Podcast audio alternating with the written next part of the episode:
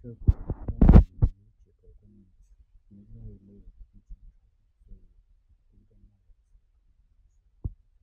那个词还是要需要去观察吧。那么接下来去读的读它的最后一部分。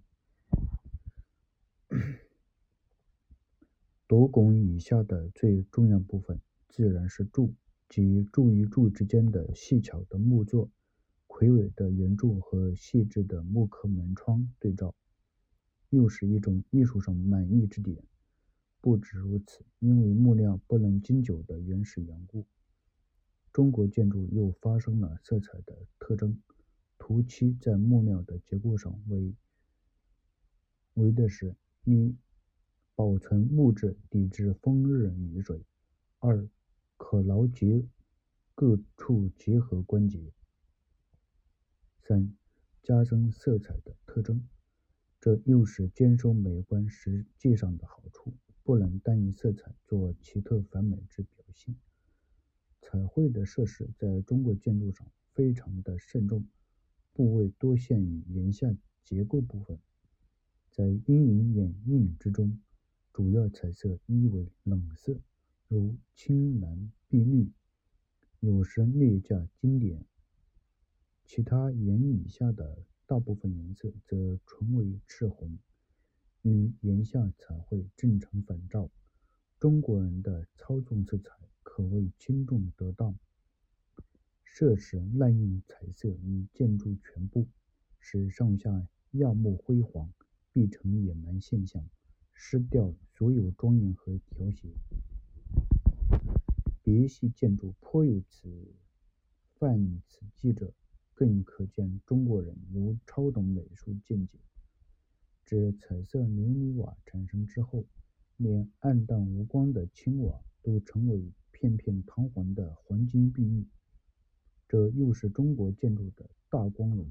不过，滥用杂色瓦也是一种危险。嗯。幸免这种引诱，也是我们可骄傲之处。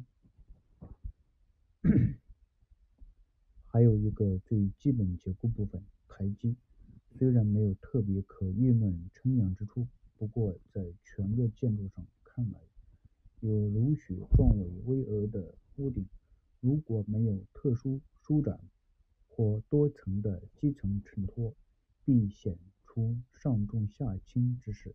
所以，既有那种特种的屋顶，则必须有着相当的基座架构。建筑本身轻于美砌建筑，中国有少有多层楼阁，基础楼阁颇为简陋。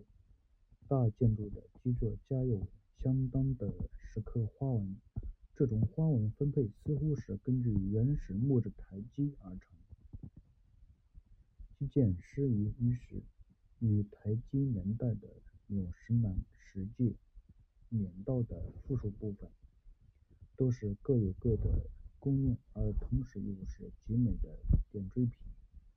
最后的一点关于中国建筑特征的，自然是它的特种的平面布置。平面布置上最特殊的是绝对本着均衡相称的原则，左右均分的对峙。这种分配倒并不是由于结构，主要原因是起于原始的宗教思想和形式、社会组织制度、人民俗习。后来又因喜欢守旧仿古，多承袭传统的惯例，结果均衡相称的原则变成中国特殊的一个特有一个固执嗜好。另外，与均衡布置建筑，也有许多因庄严沉闷的布置，只激起故意浪漫变化。此类若园亭、别野、宫苑楼阁者，是平面上崎岖曲折变幻，与对称的布置正相反其性质。中国建筑由此两种极端相反布置，这两种庄严和浪漫平面之间，以也颇有混合变化的实例，供给许多有趣的研究，可以打消些人浮躁的结论。为中国建筑布置上是完全的单调，而且缺乏趣味。但是画廊亭阁的曲折牵巧，也得有相当的限制。过于勉强取巧的人工，虽可令寻常人惊叹观止，却是审美者最鄙薄的。在这里，我们要提出中国建筑上的几个弱点：一、中国的匠士对木料，尤其是梁。往往用得太废，他们显然不明了横梁载重的力量与只与梁高成正比例，而与梁宽的关系较小，所以梁的宽度由近代的工程眼光看来，往往嫌弃太过。同时，将士对于梁的尺寸，因没有计算木力的方法，不得不尽量的放大。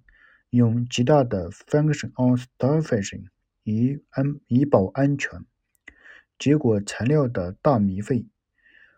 二，他们虽然知道三角形是唯一不变动的几何形，但对于这原则极则极少应用，所以中国的屋架经过不十分长久的岁月，便有倾斜的危险。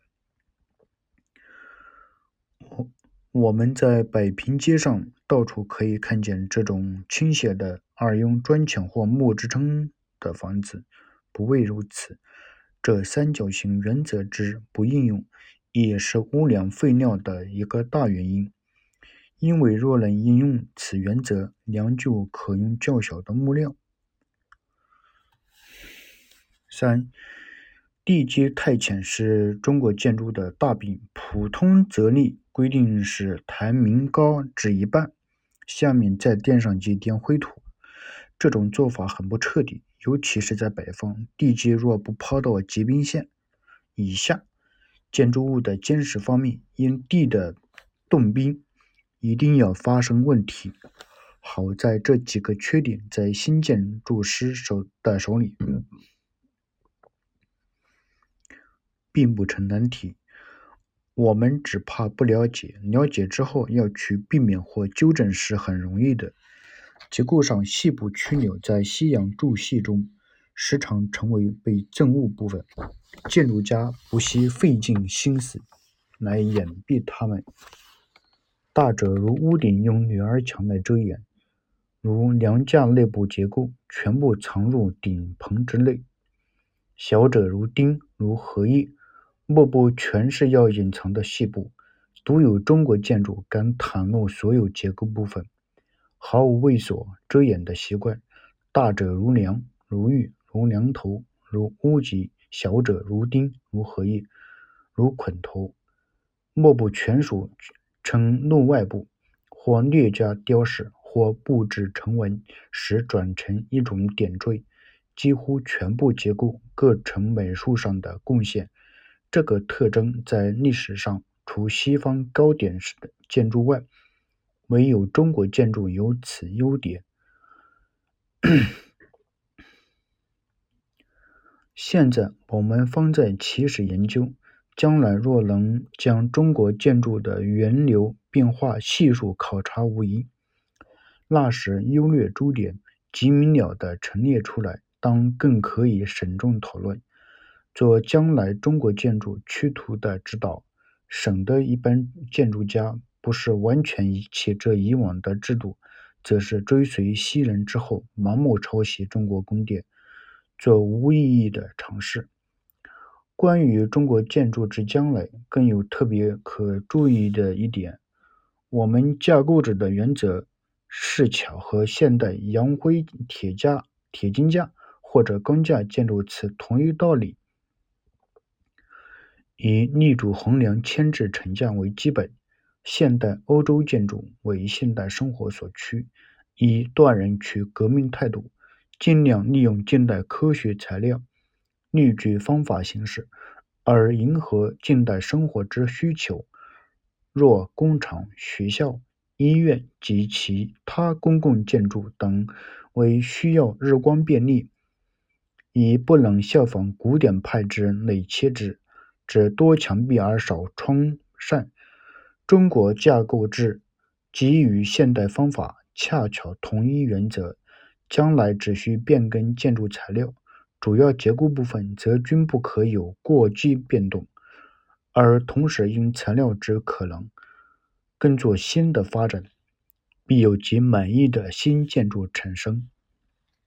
好的，谢谢大家。这部分已经结束。